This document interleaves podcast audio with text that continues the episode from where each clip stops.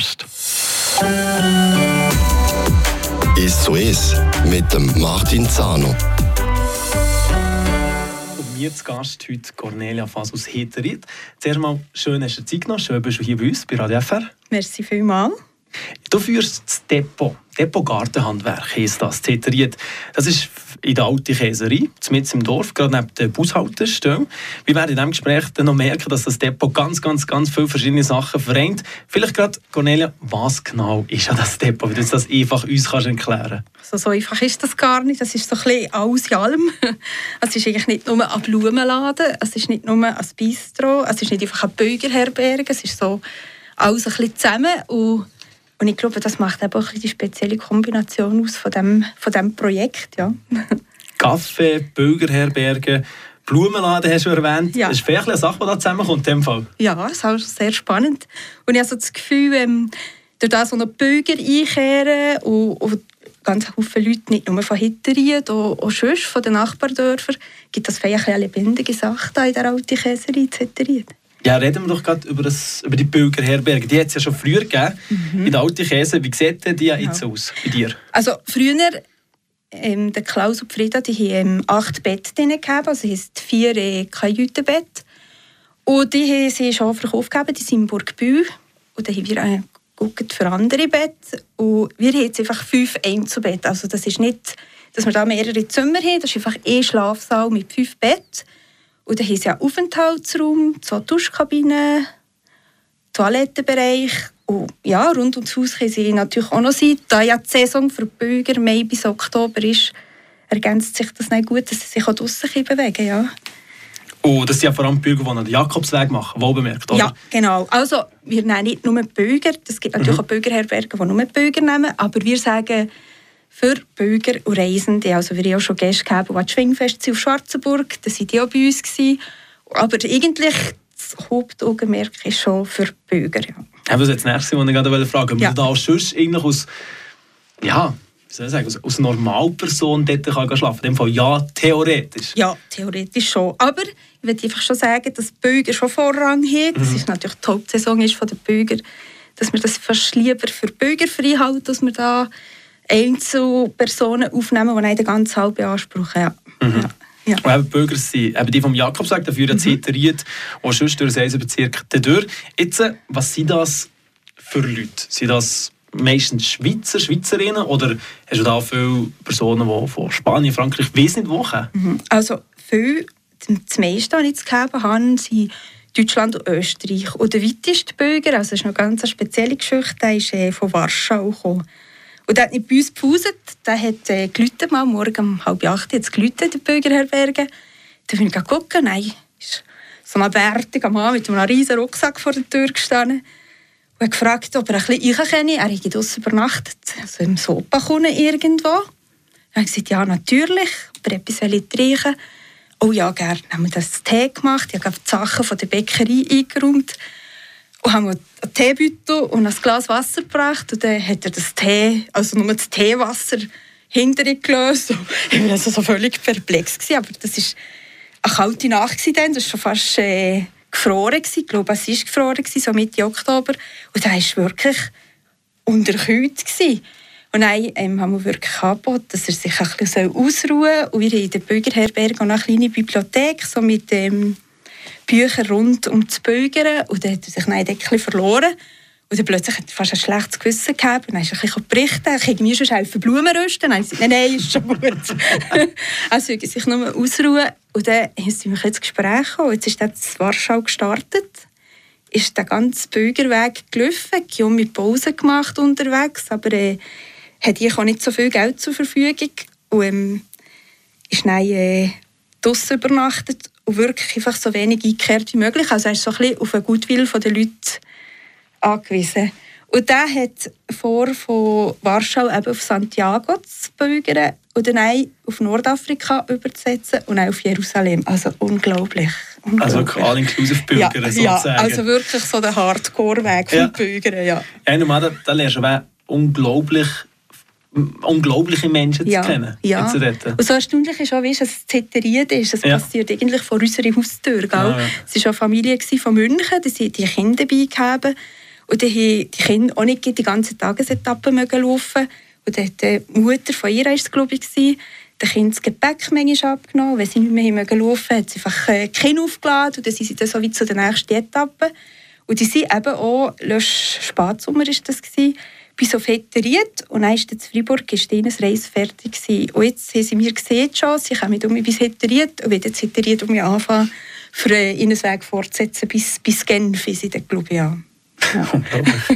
Wenn du jetzt dass jetzt während Corona, wo vielleicht andere Ferien, auch gerade für Familien, die jetzt gerade gesehen ein bisschen, ja, fast wie unmöglich sind, vielleicht, Flüge, hat das ein bisschen zugenommen, das Pilgern? Jetzt in der Meinung nach Löschsommer oder Vorlöschsommer zum Beispiel? Ja, also ich habe so viel gemerkt, dass, dass sie ein bisschen vorsichtig waren. Also ganz Haufen hinein gesehen, äh, wenn sie so Zweier-, Dreiergruppen gekommen sind, dass sie vielleicht das ganze Zimmer wollen, weil mhm. schon nicht Fünferbelegung ist. Und dann haben wir das natürlich auch so gemacht. Und dass ob mehr Bürger sind oder nicht, das kann ich so eigentlich gar nicht so beurteilen. Also ich habe das Gefühl gehabt, dass wir noch im Führer und so sind, dass wir auch Haufen Bürger gehabt haben. Ja. ja. Cornelia Fasso, die nach Bürgerherbergen zitiert führt. Jetzt gerade im Winter und Anfangs Frühling sicher ein bisschen weniger Leute als natürlich nein, im Sommer, noch auf dem Jakobsweg unterwegs sind. Weniger Gäste als in den Herbergen. Aber in diesem Depot zitiert, da gibt es ja mehr als nur Pilgerherbergen. Was als dort noch ja, drin ist in diesem Depot, das erfahren wir gerade nach der Musik.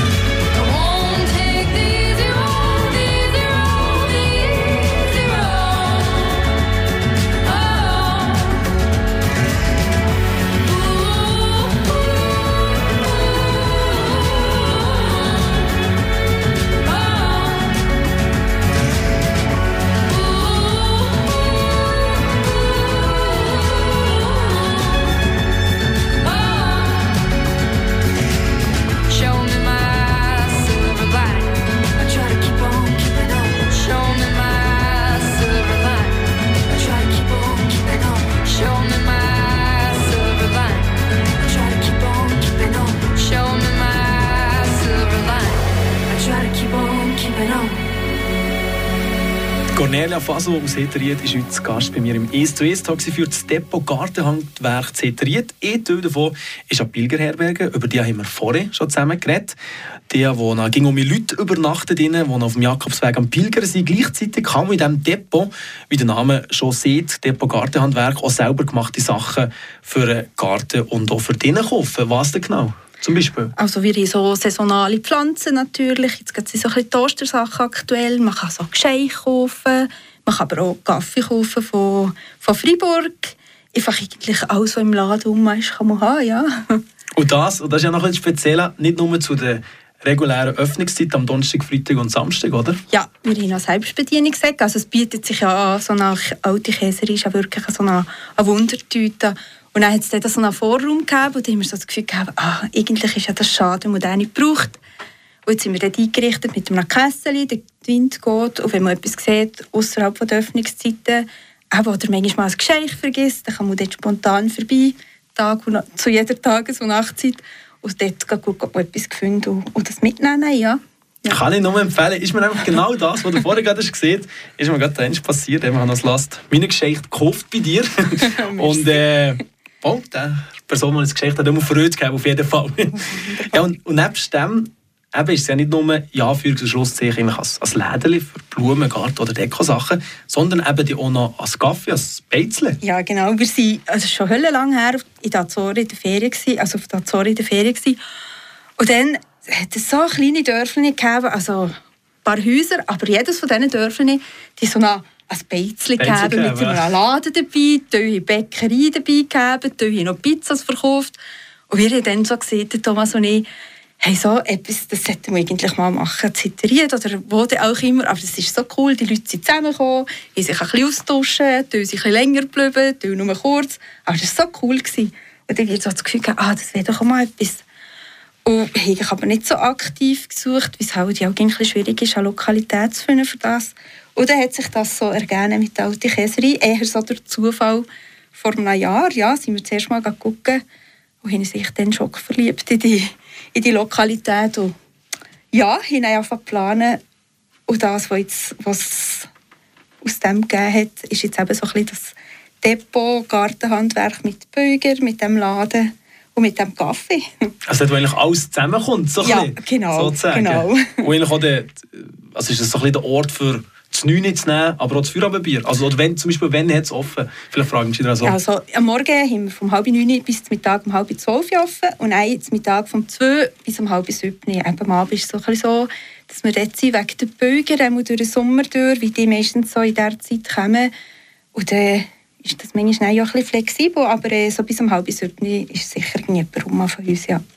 Und eigentlich bei dem Beizli kommt da ja ähm, alles aus der Region, oder? Ja, also nicht ganz alles, aber äh, wir haben schon geguckt, ja. dass wir äh, zum Beispiel Bier von der Freiburger Biermanufaktur haben.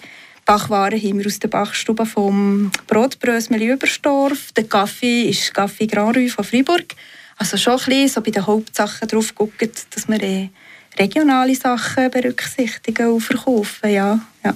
Und eben das ganze Depot dann ein Familienbetrieb eigentlich. Du bist ja nicht nur gegen nur du dort. Nein. Wäre ja das fast nicht möglich. Das wäre fast nicht möglich, nein. Es ist natürlich völlig cool. Man hat einen Haufen eben von der Familie, die helfen können. Manchmal schon die Jungs, wenn die manchmal mit der Post ankommen, zittern, können sie schnell gucken, wenn sie sehen, dass etwas ein Chaos ist, räumen sie mal die Geschirrwaschmaschine ein aus.